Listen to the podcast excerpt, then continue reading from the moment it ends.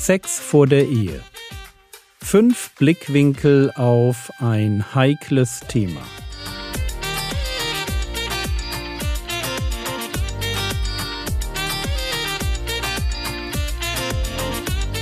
Theologie, die dich im Glauben wachsen lässt. Nachfolge praktisch dein geistlicher Impuls für den Tag. Mein Name ist Jürgen Fischer und heute geht es um das Verhältnis von Ethik zu Errettung. Mal wieder ein Thema, mit dem man sich herrlich unbeliebt machen kann und endgültig als unbelehrbarer Fundi outet. Sex vor der Ehe.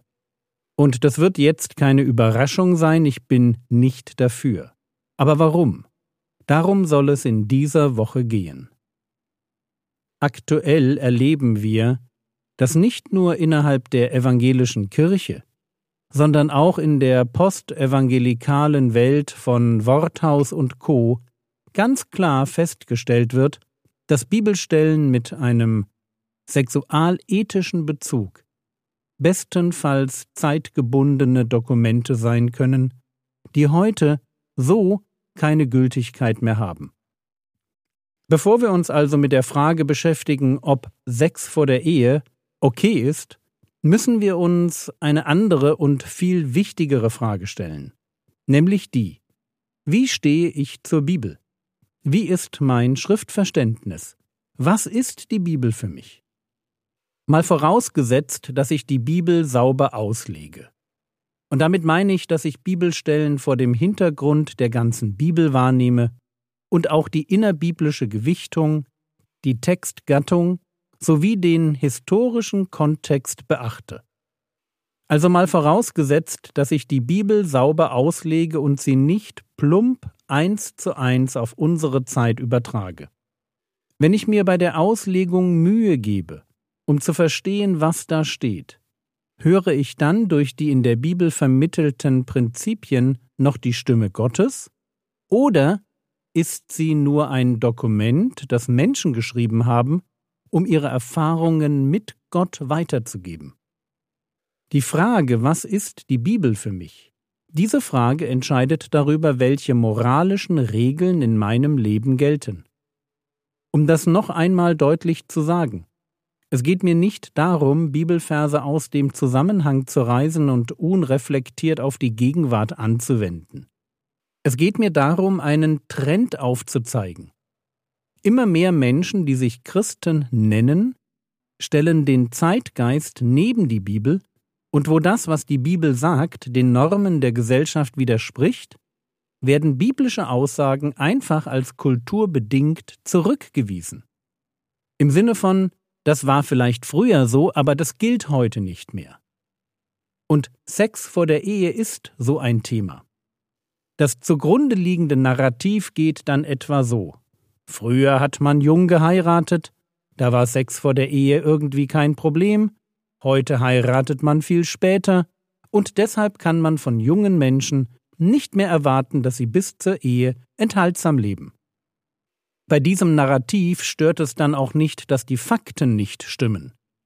Männer heirateten in Griechenland zum Beispiel mit etwa 30 Jahren, also in etwa so wie heute. Aber vergessen wir mal, dass die Argumente liberaler Theologen durchaus tendenziös sein können. Für unser Thema ist eine andere Frage interessant, nämlich die, darf Gott mir autoritativ sagen, wie ich heute meine Sexualität zu leben habe. Und tut er das durch die Bibel? Oder ist die Bibel eine Beschreibung einer anderen Zeit, die mich vielleicht inspiriert, aber die keinesfalls zum Ausdruck bringt, was Gott heute von mir will? Das scheint mir die Frage zu sein. Und ich will ganz ehrlich sagen, dass mir die Frage etwas Angst macht.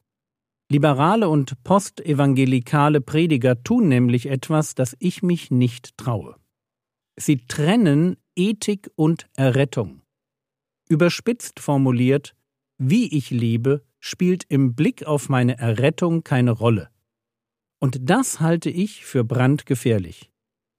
Ich halte es deshalb für gefährlich, weil Paulus an verschiedenen Stellen davon schreibt, dass ein offensichtlich sündiges Verhalten ein Indiz dafür ist, dass ich nicht gerettet bin.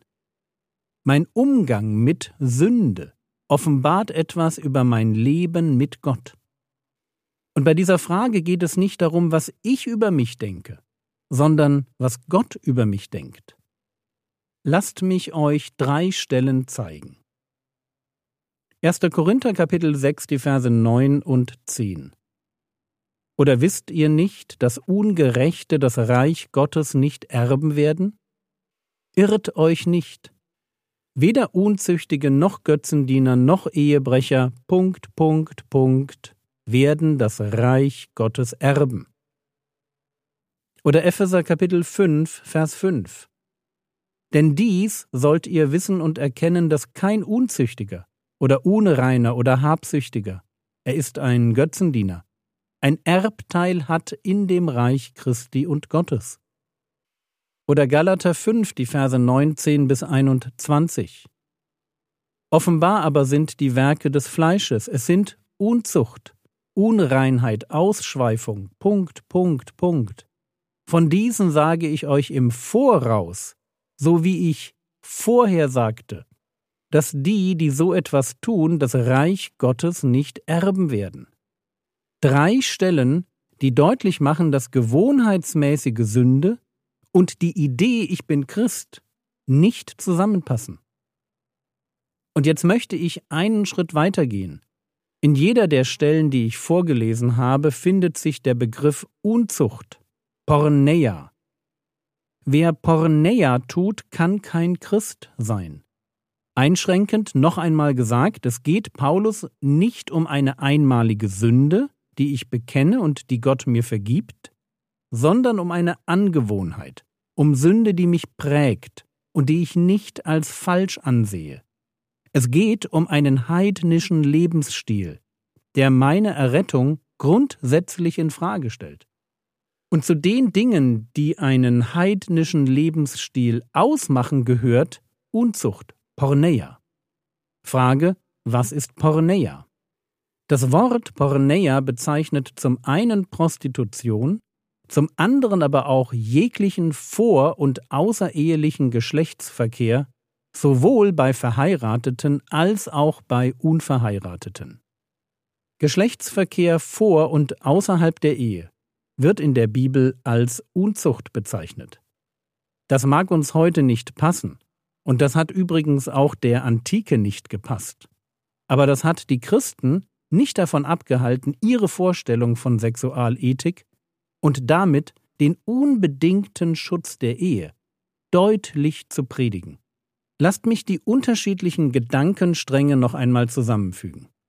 Ich will diese Woche über Sex vor der Ehe reden.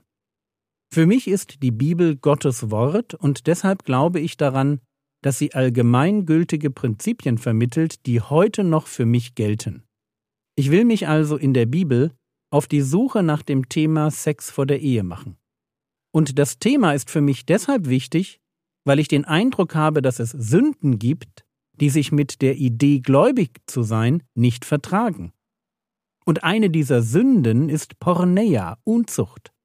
Und wenn es stimmt, dass im Wort Gottes auch der voreheliche Verkehr als Unzucht oder Hurerei gewertet wird, dann ist es eben nicht egal, wie ich zu diesem Thema stehe.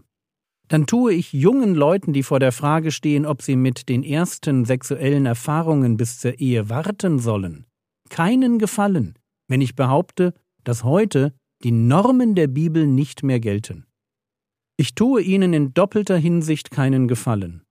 Erstens erscheint es mir grundsätzlich falsch, den Ideen des Schöpfers zu widersprechen, weil der nämlich am besten weiß, was mir und meiner Gesellschaft gut tut. Zu der Frage, wie sich eine veränderte Sexualmoral auf eine Gesellschaft auswirkt, verlinke ich euch einen interessanten Artikel. Zweitens gehört Porneia zu der Art von Sünden, die mir gewohnheitsmäßig praktiziert den Zugang zum Reich Gottes versperren. In Unzucht leben und Christ sein, das schließt sich nach dem Zeugnis des Heiligen Geistes aus. Und deshalb möchte ich in dieser Woche davor warnen.